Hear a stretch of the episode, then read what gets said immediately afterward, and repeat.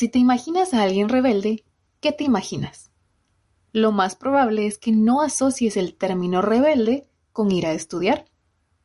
Pero nuestra invitada de hoy nos abre los ojos a otras perspectivas y realidades de la región. En este episodio hablamos con la ingeniera en tecnologías de la información mexicana Gaby Salas Cabrera. Gaby nos cuenta más sobre lo que fue crecer como una mujer indígena y rebelde, y cómo descubrió su amor por las computadoras. Acompáñanos a conocer cómo la curiosidad de Gaby la ha llevado a descubrir distintas áreas de la tecnología y cómo las dificultades del camino le han dado fuerza para buscar soluciones, aplicar sus conocimientos y buscar abrir brechas para más mujeres en tecnología. Lenguajes de programación para comunicarnos con una computadora. La importancia de actualizarnos. Tecnología y ciencia. Empecemos. Hola, somos Diane, Kat y Rana, tres científicas guatemaltecas convencidas que las carreras en STEM son para todos, no solo para aquellos a los que les va bien en mate. Y todos nos beneficiamos de ellas a diario y te lo vamos a demostrar. Bienvenidos a Epistemas. Buenos días, Gaby. Es un gusto tenerte por aquí en Epistemas. Estamos muy emocionadas de poder conocer tu historia. Y como en todos nuestros episodios, nos gusta empezar con una pregunta. Y esa pregunta es, ¿quién eres tú? ¿Quién es Gabriela Salas Cabrera? Hola, Epistemas. Muchísimas gracias por la invitación. ¿Y quién soy yo? Esa pregunta siempre como que lo llevo en la cabeza todos los días, cuando estoy comiendo, viajando, programando, este, leyendo. Pero yo siempre decías, no, soy este ingeniera en tecnologías de la información. Pero ya soy Gabriela, la mujer indígena, la mujer indígena rebelde, que le gusta aprender cosas nuevas, extrovertida y que siempre este, le gusta ayudar a los demás. Me llama la atención esto que dices de mujer indígena y rebelde. No sé si nos puedes contar un poquito el, el, rebelde. Ah, ¿no? Bueno, eh, siempre en, en México eh, las mujeres indígenas estamos como destinadas a casarnos desde corta edad, pero creo que ese paradigma, eh, paradigma ya se rompió en mi caso porque yo no quería casarme. Me sé cocinar desde muy pequeña, eh, pero no, este, no era mi destino casarme. Yo dije quiero estudiar y uno de los problemas que tenía era con mi papá, que siempre le comentaban eso de que, ¿para qué le vas a dar estudio a una mujer si al final se va a terminar casando? Entonces, yo era muy rebelde en ese entonces, me, me gustaba retar a mis padres y una de ellas le dije a mi papá, te reto a, que yo voy a estudiar y voy a ser ingeniera. Y dice mi papá, ¿quieres apostar? Así será. 27 pesos, que serían dos dólares. Entonces así quedó, ¿no? Eh, empecé a estudiar, era muy rebelde, me gustaba aprender todos los días y cuando terminé la ingeniería le dije a mi papá, pues me debes 27 pesos mexicanos. Y dice, sí, pues ya sabías que iba a terminar la ingeniería. Mi papá lo que me dijo, sí, ya sabía que lo ibas a terminar. Ya sabía, porque eres muy rebelde. Y bueno, y en indígena, porque yo soy indígena por parte de mi madre, yo hablo dos idiomas, que es el náhuatl y el tenec, que son este parte del de Hidalgo y San Luis Potosí. Y mi mamá es de San Luis Potosí y creo que es un idioma que, que me compartió siempre. Me encanta cómo lo cuentas como rebelde, como un adjetivo muy positivo, ¿no? Sí. ¿Cómo fue, digamos, creciendo con, o sea, sabiendo que alrededor pasaba eso, esos comentarios que me suenan súper fuertes? Mira, en mi infancia sufrí mucho discriminación por mi color, y soy, soy morena, y era de todos los días. Y a veces tenía problemas para hablar, y entonces dije, bueno, voy a leer. Una de las cosas que empecé a ser como ser más autodidacta es leer. Agarraba libros de, de la biblioteca y me ponía a leer. Hay un libro que fue mi favorito, El porqué de las cosas. No recuerdo el autor, pero me gustaba el, el por qué el cielo es azul, por qué hay estrellas, cosas así, preguntas que, que nos tienen pensando, ¿no? Y es ahí cuando dije, bueno, me di cuenta porque empezaba a hablar mucho mejor, eh, agregaba más palabras que mis compañeros desconocían y se sorprendían, ¿no? Entonces dije, bueno, me tengo que actualizar. Ese término de actualizar lo llevo hasta la fecha. Bueno, más adelante te voy a, te voy a platicar por qué. Entonces, cuando entré a la, a la, a la secundaria, eh, dije, bueno, estoy aquí, tengo que ser la mejor de la clase en ese entonces porque eh, yo, yo estaba muy, estaba becada por tener buen promedio, por ser disciplinada, eh, inteligente. Yo no me considero inteligente, me considero más disciplinada y tenía buen promedio.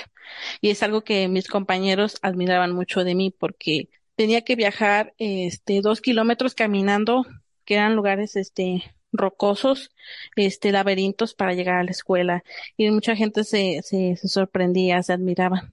Y una de ellas también que me mantenían fuerte eran mis padres, porque acá en México, eh, acá, aquí es muy típico, ¿no? Si te hacen, te hacen bullying en la escuela, defiéndete, ¿no? Si, si te molestan, pégales. Y yo no quería hacer eso. Y recuerdo que me molestaban mucho y le dije a mi papá, pa, me, me, me pegaron. Pues si vuelves a llorar en la casa, acá te voy a ayudar a otros. O sea que me iba a pegar.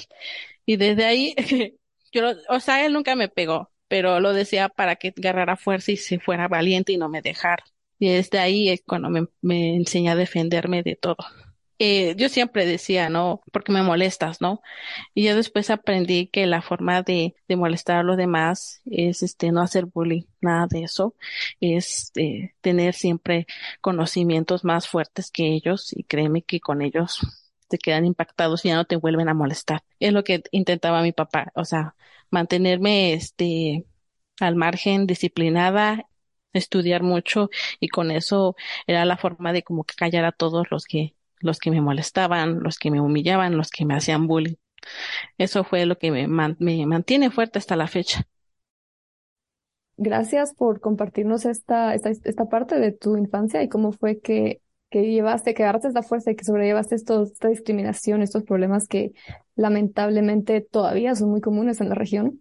Y me gustó mucho que dijiste, bueno, ya me dijiste que luego nos vas a contar más de por qué el, esto de mantenernos actualizadas es muy importante para ti. Y me gustó mucho cuando dijiste, yo no soy inteligente si no soy, digo, muy inteligente si no soy disciplinada, que creo que es algo que también muchas veces eh, son, son, pensamientos limitantes que tenemos y que encontramos en, en, pues en la adolescencia, ¿no? Que, ah, no, yo tal vez no puedo hacer eso porque no soy tan pilas o algo así. Y al final todo es de disciplina, ¿no? ¿Cómo, así es. ¿Cómo se ve esto para ti? O sea, ¿por qué, ¿por qué crees que es así? ¿O qué le dirías a alguien que cree que tal vez no es tan inteligente para entrar en las ingenierías, en la tecnología? ese pensamiento, el tener miedo a estudiar en ingeniería, eso lo llevé siempre. Dije, pero no soy buena en matemáticas. Creo que todo lo primero, ay, no, vamos a ver matemáticas, cálculo diferencial, este, matemáticas de la computación, y yo no sé matemáticas. Y nos da miedo y nos, este, ya, ya, ya no vas a estudiar la ingeniería. Pero recuerdo que algo que me decía mi mamá y mi papá, que que son muy, son, son disciplinadas, pero también son curiosas, les gusta aprender. Y si no eres bueno en esa materia, eh, si ese maestro no te da bien esa materia, estudia por ti mismo. Hay que ser autodidactas, eh, proactivas y créeme que, que esa parte vas a romper esa brecha. Y sobre todo, algo que siempre les digo a las niñas, que salgan de su zona de confort. A veces el tener miedo, estamos acostumbrados de que, ah, no, me voy a quedar en casa, no te, que no te dé flojera, este, agarra un libro, tienes problemas para leer, agarra un libro que te, más te interese y ponte a leer o escucha los, los podcasts, ¿no? En este caso, pues recomiendo los de epistemas. Cada martes en tu plataforma de podcast preferida pero también, sobre todo, bueno, en mi caso, que a veces no teníamos luz, eh, energía eléctrica, eh, agarraba los libros y me ponía a leer, pero era porque era, también era muy, soy muy curiosa, me gusta aprender todo el tiempo y creo que siento que, que esas personas que tienen miedo a, estudiar ingeniería es que no, no tienen curiosidad, tienen que tener curiosidad para todo y si lo tienen, créeme que se les va a romper ese miedo, esas brechas. Y ahorita que mencionaste que es algo que siempre le dices a las niñas, tenía curiosidad también que vi en tu, en tu Instagram y en tu página de la OWSD que eres mentora. No sé si nos puedes contar un poquito más de esto, qué es este programa de mentorías y qué es, qué es esto que haces como mentora en STEM. Eh, estoy en un, en una red de, de mujeres STEM que se llama Mujeres Líderes en STEAM. Yo soy mentora en el área de tecnologías de la información, me gusta impulsar a niñas que estudien esta carrera, ya que pues somos muy poquitas eh, es triste escuchar que de 13 alumnos nada más todos son, son mujeres. Yo toda mi vida creo que soy la única mujer. E incluso cuando estudié en otro país, ingeniería en sistemas y telecomunicaciones de Manizales, Colombia, era pues la única mujer. Entonces dije, no, tienen que ser más mujeres. Tienen que ser mujeres en tecnologías de la información, en programación, en sistemas computacionales. Pero, ¿cómo puedo compartir ese, ese conocimiento? Y es cuando escuché de, de esa red de mujeres líderes en STEAM, dije, no, tengo que compartir mis conocimientos estas niñas y que no tengan miedo. Y me comentan, Gaby, ¿cómo le haces para tener amigas? Mis amigos, la mayoría, el 95% son hombres. Y ellos están de acuerdo que también necesitan mujeres en estas áreas. ¿Por qué? Porque son muy buenas este, dirigiendo un equipo de trabajo, son muy buenas programando, son, eh, son eh, muy divertidas cuando, cuando se trata de, programar, cosas así. Y creo que entre hombres somos más rígidos, más sólidos, ellos me comentan. Y bueno, tengo un equipo de trabajo que es freelance, son, están compuestos por cinco hombres y su servidora. Y bueno, me comentan, eres muy buena líder, eres muy buena dirigiendo nuestro equipo de trabajo. Ojalá hubiera más mujeres así. Qué bonito todo esto que mencionas, que te han dicho tus compañeros que han visto en las mujeres y por lo cual ellos consideran que necesitan un poquito más de mujeres también. Y pues también creo que lo que tú estás haciendo de este programa de mentoría pues es importante y es eh, un paso clave, ¿verdad? Para poder tener más mujeres en esta parte de, de ingeniería, ¿verdad? Sí, bueno, también eh, se me olvidaba comentarles que después de eso es cuando me, me postulé a, a, una red que es de la UNESCO, que es este OWSD. Hablaba sobre igual inspirar a más mujeres a, a estudiar y un doctorado. Yo estoy en mi maestría y dije, bueno, ¿cómo me voy a postular a ese programa si no tengo este, el doctorado? No te puedes postular con la, la maestría. Me postulé y me comentan, me gustó tu historial, me gusta más en, en compartir tus conocimientos a niñas. Y es cuando quedé.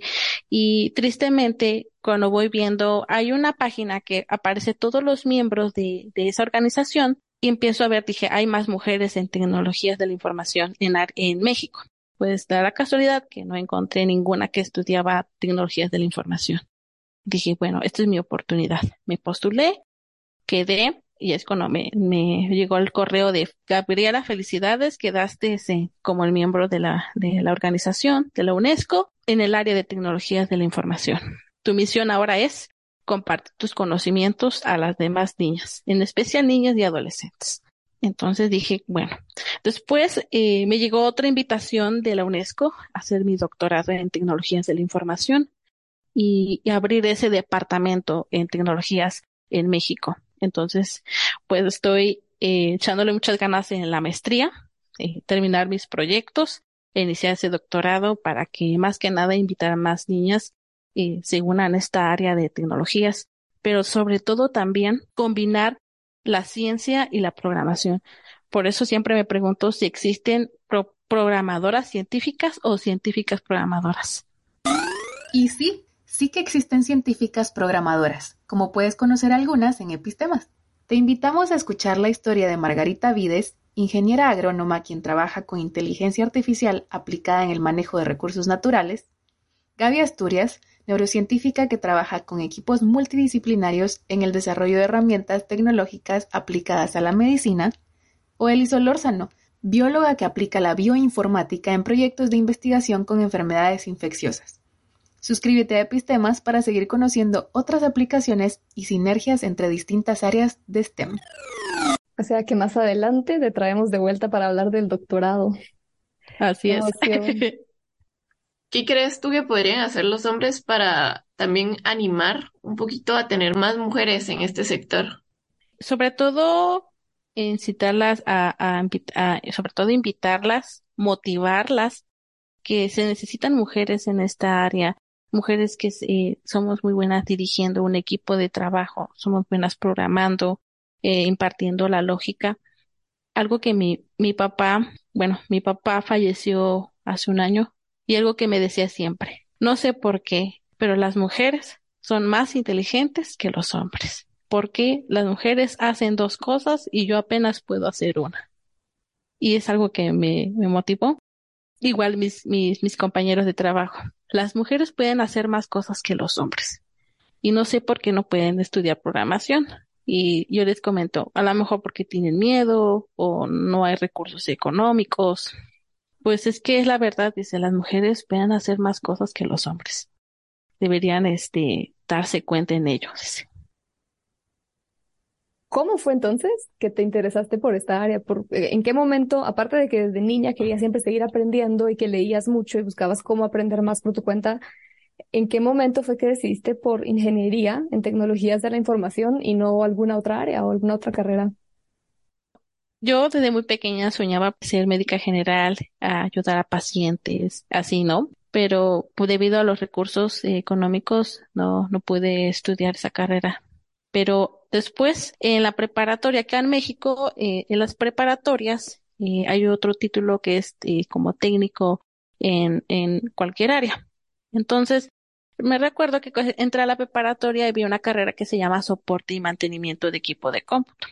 Administración, gericultura, que es el cuidado del adulto mayor, y enfermería. Pero era mi oportunidad de estudiar enfermería. Era un buen paso. Pero después, este, vi que me llamaba la atención las computadoras. Yo veía que la encendían y, y no sé qué hacía. Entonces dije, ¿qué hacen las computadoras? ¿Cuál será su idioma? ¿Por qué nos manda estas imágenes? ¿Y por qué tenemos que usar un ratón y un teclado? Entonces es cuando entré a esa carrera de técnico en soporte y mantenimiento de equipo de cómputo, que es cuando nos enseñaron a limpiar una computadora, nos enseñaron a instalar sistemas operativos, nos enseñaron también todos los componentes. Y bueno, dije, terminando esta carrera, pues voy a abrir. Acá en México es común, eh, terminando una carrera así, pues abrir un negocio, ¿no? Y ahí, en ese entonces, en mi comunidad era muy demandado las computadoras. Yo dije, terminando la preparatoria, voy a abrir mi negocio de limpieza informático de computadoras. Y es cuando ahí entró la pasión y el amor de ver una placa una placa madre, ¿no? Una tarjeta madre que parecía una ciudad pequeñita y decía, ¿y estos qué son? Que es cuando me enseñaron a que era este transistores, este, capacitores, eh, resistencias, CPU, el procesador, el disco duro, entre otros, ¿no? Pero también algo que, entre paréntesis, tengo una hermana mayor e igual ella estudió mecatrónica y es cuando ella me enseñó cosas básicas de la electrónica y es cuando dije, no, tengo que estudiar lo mismo que mi hermana. Pero conocí las computadoras, me enamoraron y fueron como el amor a primera vista. Este, pongan el, el intro de Carly Whispers de George, así enamorada. Em, por motivos de copyright no podemos, pero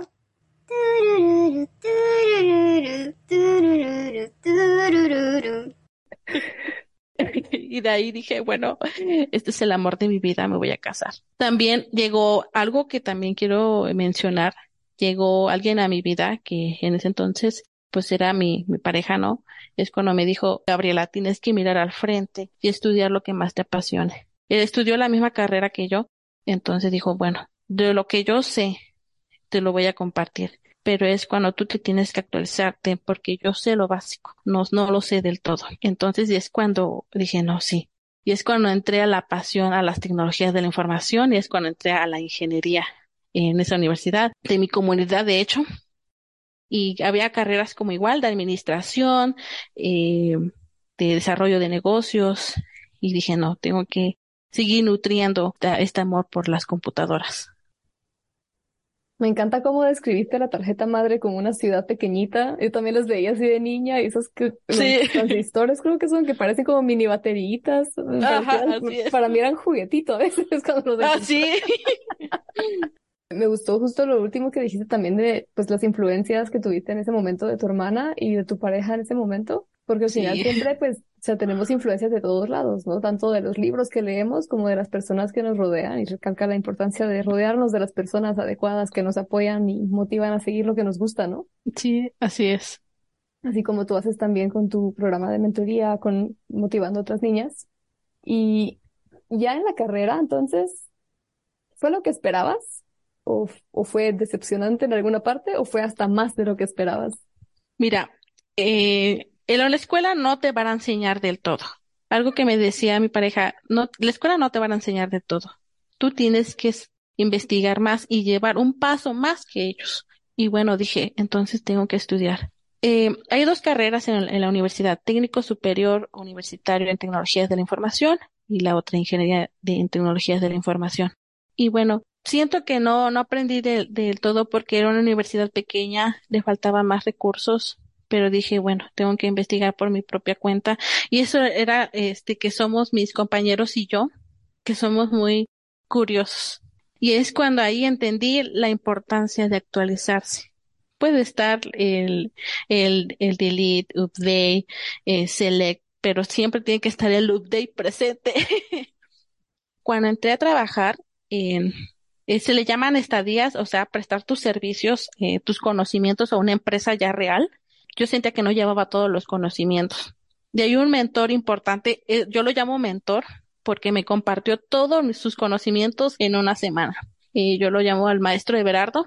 Yo recuerdo que él nos platicó cómo era esa organización, se llama Centro Nacional de Control de Energía, CENACE. Y nos platicaba cómo trabaja ese sector de, energía.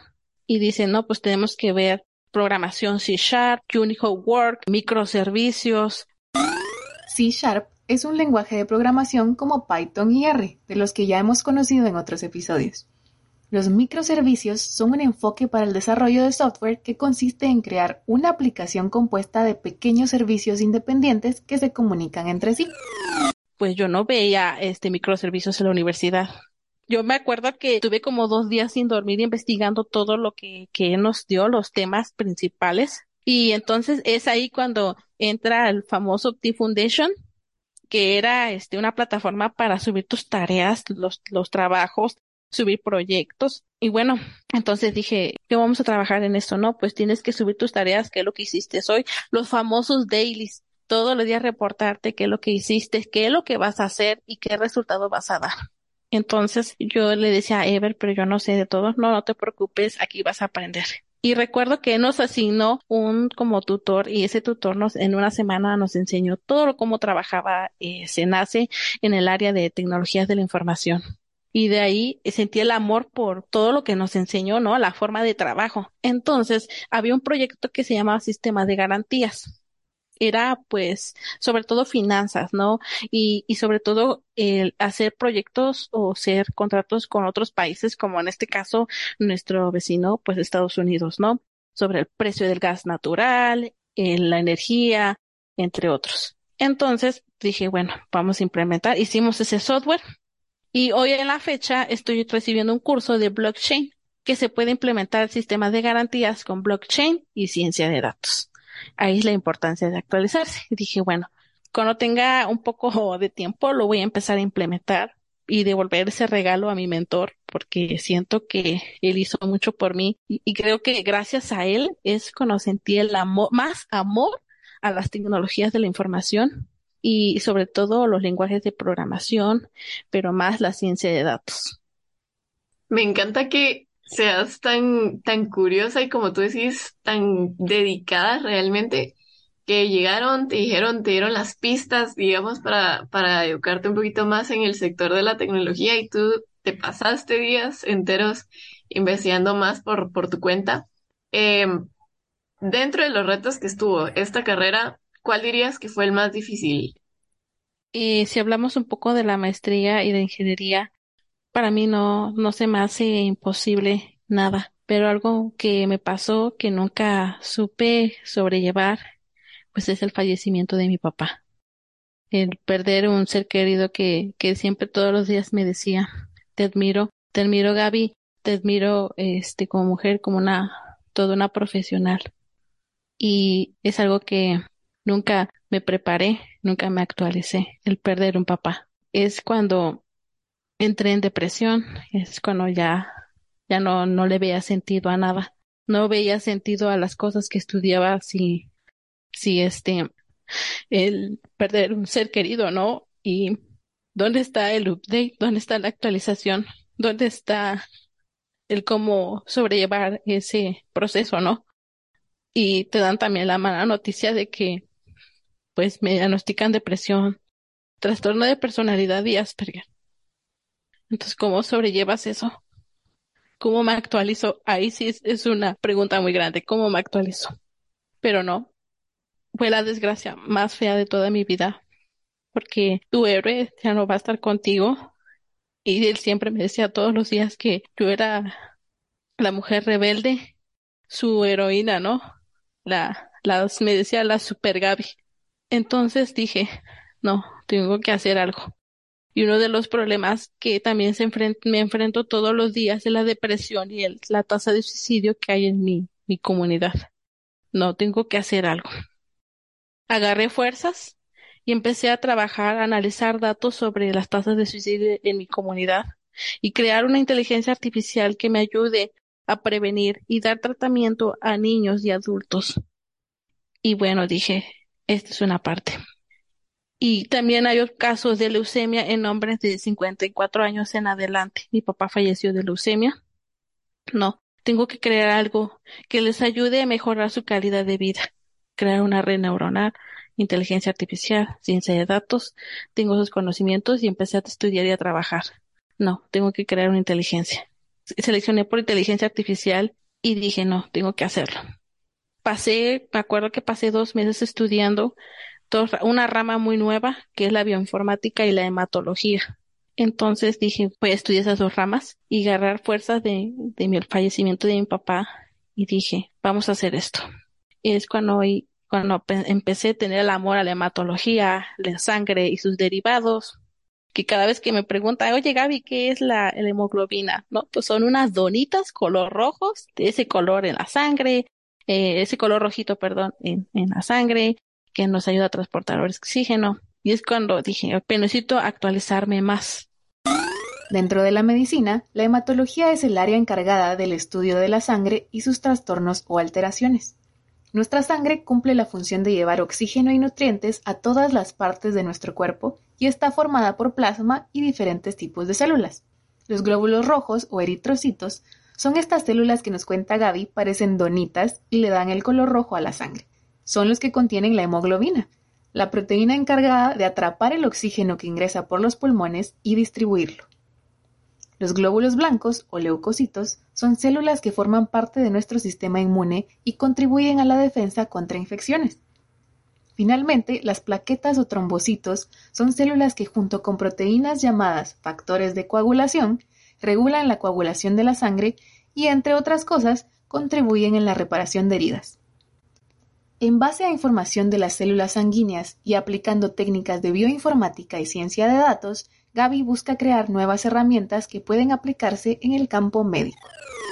Y es cuando empecé a trabajar con la inteligencia artificial, se llama Aurelio en honor a mi papá. Y que espero trabajar y terminarlo este año para compartirlos en los hospitales de mi país y sobre todo que puedan detectarse ese tiempo, esa enfermedad, en, especialmente en hombres es cuando lanzaron las convocatorias de una organización que se llama Women in Data Science Latinoamérica, que era Argentina, que daba cursos intensivos de bioinformática y ciencia de datos. Me empecé a actualizar. Y quiero, espero este año, pues terminar esa inteligencia artificial y poder compartirlos a, a todos. Y sobre todo, crear conciencia en que esta enfermedad de la leucemia, a pesar que es una enfermedad muy silenciosa, también se puede prevenir también con personas que padecen depresión, que yo también lo padezco, que, que todo tiene solución, que abriendo la puerta hay luz, que no, no es motivo de rendirse. Tu, papá te sigue dando los, los retos y fuerzas para seguir en lo que te gusta. Sí, así es. Desde niña y sigue, qué bonito. Muchas gracias por compartir esa historia con nosotras, Gaby. ¿Hay alguna forma en la que, digamos, o sea, entiendo que estás desarrollando esto por tu cuenta, no sé si hay alguna forma en la que las personas que nos escuchan podamos apoyar de alguna forma este, el desarrollo de estas tecnologías. Bueno, yo lo estoy desarrollando yo sola, pero si hubiera más colaboradores, mucho mejor, me apoyarían mucho, por igual por la carga de trabajo que estoy haciendo en otros proyectos. Eso es lo que quiero motivar a más niñas. Creo que las niñas casi no nos motivamos jugando carros, pero yo desde niña jugaba mucho los carritos. De algo que también lo considero un punto clave es que mis papás no vieron eh, que si era niña o niño, pero ellos me compraban carritos y yo era muy feliz jugando a los carritos. nunca me compraron muñecas, carritos. Y es ahí cuando sentí el amor a los carros. Mi papá eh, se, dedicaba a lo que era mantenimiento de neumáticos. Acá en México se dicen este talachería. Y mi mamá se dedicaba al pan. Eh, yo igual trabajaba mucho con ella para pues pagar mis estudios, ¿no? Vendiendo pan y mi papá me enseñaba mucho relacionado con la mecánica en carros. Y después de ello mi papá veía que dejaba de ver, tenía problemas de la vista, pero le encantaba conducir, me acuerdo. Entonces es cuando sacaron este proyecto de, de vehículos autónomos aplicados en tecnología V2X, que sería eh, vehículo autónomo. Entonces me comentaba, no, pues tienes que hacer este sistema para que el carro pueda conducirse solo en México. Entonces dije, oh, lo voy a empezar a hacer, pero dije, tengo que estudiar más. Y es cuando me inspiré de mi papá igual, que no podía ver, y le decía, papá, voy a crear este sistema y lo vamos a aplicar en tu carro para que pueda conducirse solo o mínimo te ayude, a, te guíe un poco sobre conducir. Va, dice, me, me gusta tu idea, si hay algo que quieres que te ayude, está bien. Y yo le preguntaba cosas de, sobre los carros, ¿no? El carro tiene que tener una computadora y esa computadora hay que conectarla en tu dispositivo. Y me sorprendía mucho de mi, papá, ¿no? Su lógica y la forma de pensar. Y es creo que era el que me daba todas las ideas sobre el proyecto. Y es cuando pues dije, no, selecciona este proyecto. Y, y lo quiero, lo quiero terminar más que nada por él, porque fue gracias a él que me inspiró mucho y, inspirar a más niñas que a veces estos tipos de retos nos parecen muy difíciles, pero si agarramos fuerzas, créeme que esto va a ser fácil, pero sobre todo el tener el amor hacia las tecnologías. Me decía un profe, no te cases con un lenguaje de programación, cásate con todos. Y creo que yo nada más me casé con, con dos, que es Python y con C Sharp. Estoy, sí, no sé, estoy fascinada, no, no me esperaba todo esto y qué, qué inspiración tu historia, la verdad. Gracias por compartirnos tanto. Y ahora que mencionabas todos los lenguajes de programación, ahorita al final me, me da la curiosidad, que tal vez, tal vez es una pregunta que debimos haber hecho al inicio, pero bueno, hagamos la vida ahorita. es que cuando pienso en, en, cuando escucho yo ingeniería en tecnologías de la información, pues es algo súper, súper amplio, ¿no? O sea, puedes ver tantas Así cosas, los empezabas a contar desde las tarjetas madre y, y luego programar, que normalmente son como también trabajos distintos ya en, en el ámbito profesional, ¿no? ¿Cómo encontraste, digamos, eh, estabas fascinada por, por cómo era una computadora físicamente, pero trabajas ahora más en el área de la programación? ¿Cómo encontraste este camino y cómo fuiste decidiendo y qué, ¿Qué, ¿Qué tan amplio es este campo realmente? ¿Qué tantas cosas se puede hacer? Si alguien está pensando, considerando estudiar esta ingeniería, ¿qué opciones tendría, por ejemplo? Bueno, la ingeniería en tecnologías de la información abarca muchas cosas, desde la electrónica, programación, también ciencia de datos, y me inspiró mucho, te digo, yo dije que iba a estudiar, arreglar computadoras y darles mantenimiento, pero créanme que cuando vi el, el Hola Mundo en, en C Sharp, y dije, este es un compilador, es el que se me va a comunicar en las computadoras. Y es cuando decía en mi mente de, que iba a la prepa, ¿no? ¿Cómo me comunico en las computadoras que, que les puedo decir que las amo? y es cuando me dijeron, no, pues con este compilador, con este lenguaje.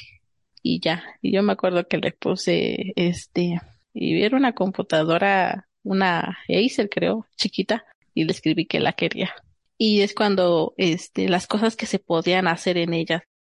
Me acuerdo que cuando este con una entra a la ingeniería, pues estábamos bien así bien centrados, ¿no? Que voy a ser hacker, que voy a hackear redes de, del internet, que voy a este, como en las películas, ¿no? Que ceros y unos y así. Pongan este el intro de, de este de Misión Imposible, por favor. um, de nuevo, por motivos de copyright no podemos, y yo, igual pensaba, ¿no? Ah, no, quiero ser hacker porque quiero ayudar a los demás. Pero pues, eh, el ser hacker, no quiero que, no quiero ser hacker. Si quiero ser hacker, que de preferencia el de sombrero blanco, pues siempre el querer ayudar a los demás. Para conocer un poco más del hacking de sombrero blanco o hacking ético, te invitamos a escuchar nuestro episodio número 64 con la ingeniera en sistemas de comunicación y experta en ciberseguridad, Evelyn Donis pero más que nada el, el seguir aprendiendo este lenguaje. Sentí un amor así de repente, ¿no? ¿Sabes qué? Ya me voy mejor a, a, programación, que es un poquito más fácil. Y también nos decía, ¿no? Que estudiar programación nos iba a abrir puertas. Algo que también le digo a las niñas, a las chicas, que este, esta carrera, a veces nos quejamos, no, es que no hay trabajo. No, vas a estudiar programación, ya sea presencial o remoto. Si te despiden en esta empresa o renuncias, otra empresa te está dando la mano por tus conocimientos en programación. En México, anteriormente no se había mucho apoyo en programadores, pero hoy hasta la fecha se siguen apoyando programadores. Incluso cada empresa les dan una capacitación gratuita para que sigan preparándose. Entonces le digo a mis niñas, que no quieres ir presencial, no te preocupes. Hay empresas que te dan trabajo de forma remota. Como nos cuenta Gaby, trabajar remoto sí es una opción.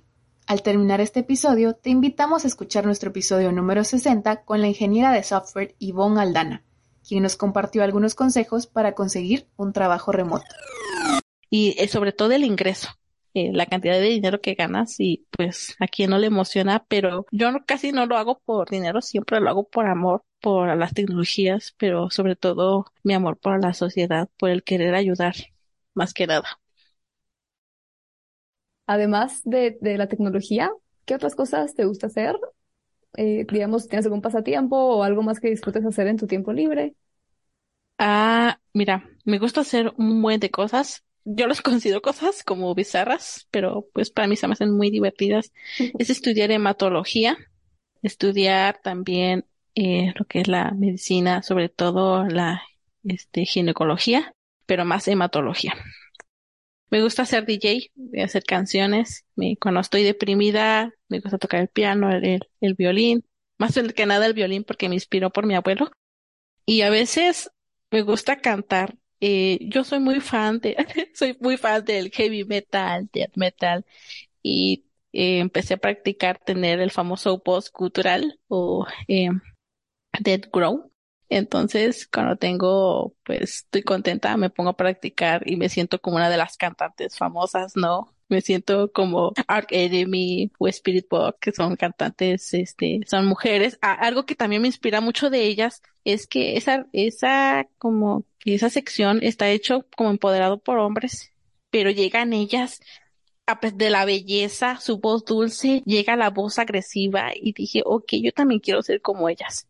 Entonces en mis tiempos libres empiezo a cantar así y tengo demos y, nunca las comparto porque pues sí me da pena, pero también me gusta hacer música eh, DJ, sobre todo la música house, porque se puede modificar las frecuencias de modo que también esa música inspire diversión, alegría a las personas que lo van a escuchar.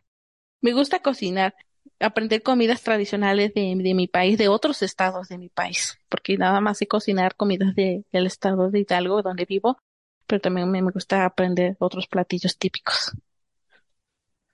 Wow, en realidad tienes muchas facetas súper, súper interesantes.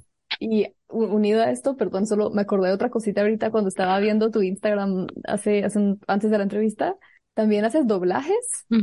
¿Sí? Sí. Ay, me encanta hacer doblajes de voz.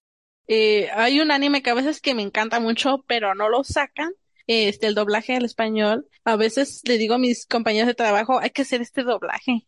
Y ya nos ponemos a practicar. De hecho, ya tenemos nuestro equipo de sonido y hacemos doblajes. Y, y ya lo subimos a, las plataformas. Y, y dice, no, pues, oye, me fascinó tu voz, ¿quién eres? ¿Cómo te seguimos en Instagram o en Facebook?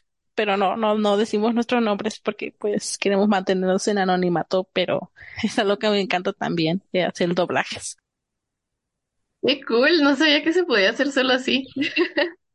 yo, yo siempre he querido hacer doblajes, pero la rana es testigo de que yo detesto mi voz, así que me va a costar mucho, pero está súper increíble. Em, y bueno, antes de entrar a las preguntas finales, mi pregunta era, ¿cómo te ves en el futuro? ¿Qué, qué te ves haciendo de aquí a, yo qué sé, unos 3, 5, 10 años?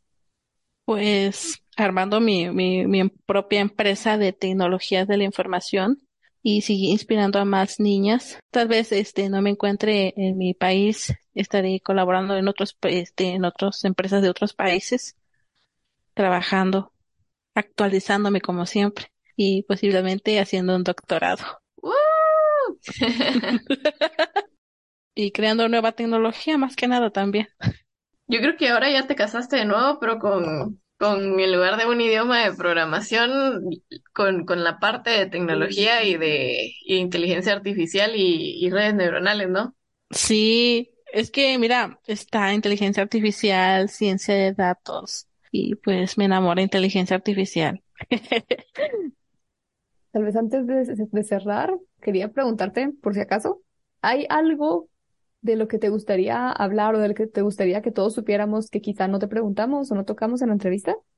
Bueno, es como un consejo que no le tengan miedo a nada y nunca vamos a estar preparados a nada. Pero por eso este mantener tus pies sobre la tierra, sobre el piso, porque si te caes te vuelves a levantar, te limpias y sigues. Y sobre todo mantener tu, tu postura, tu, tu humildad a los demás. Y algo que me decía mi papá, mantén sobre tus pies sobre la tierra, porque el, día de mañana te caes, ya sabes cómo levantarte. Y no reniegues de tus raíces de donde vienes, al contrario, demuestra que eres una mujer indígena, una mujer nativa. Y este, él decía, yo no soy indígena, pero me casé con la mujer más linda y más pura que es tu madre. Y es una mujer súper trabajadora y siento que también se lo heredaste de ella. Y sí, me recuerdo que mi papá le decían que igual para que me daba estudio, pero para que también daba permiso a mi mamá a trabajar, porque mi mamá siempre le encantaba trabajar, siempre. Y, mi papá le decían esos comentarios.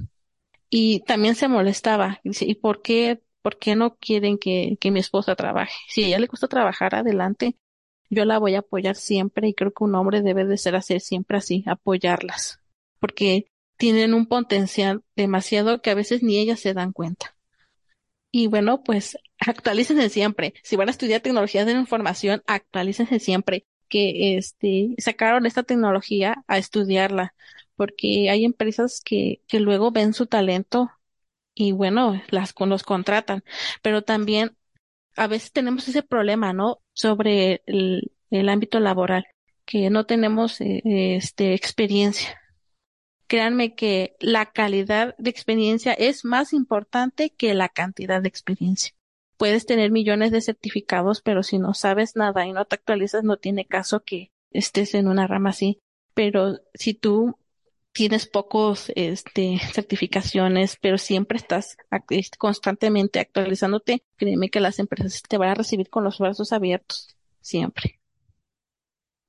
Increíble, definitivamente nos queda como aprendizaje estarnos actualizando siempre con toda la información. Y pues también, no sé, personalmente felicidades a, tu papá, porque creo que pues hizo un cambio increíble en cuanto al- a la forma de, de pensar.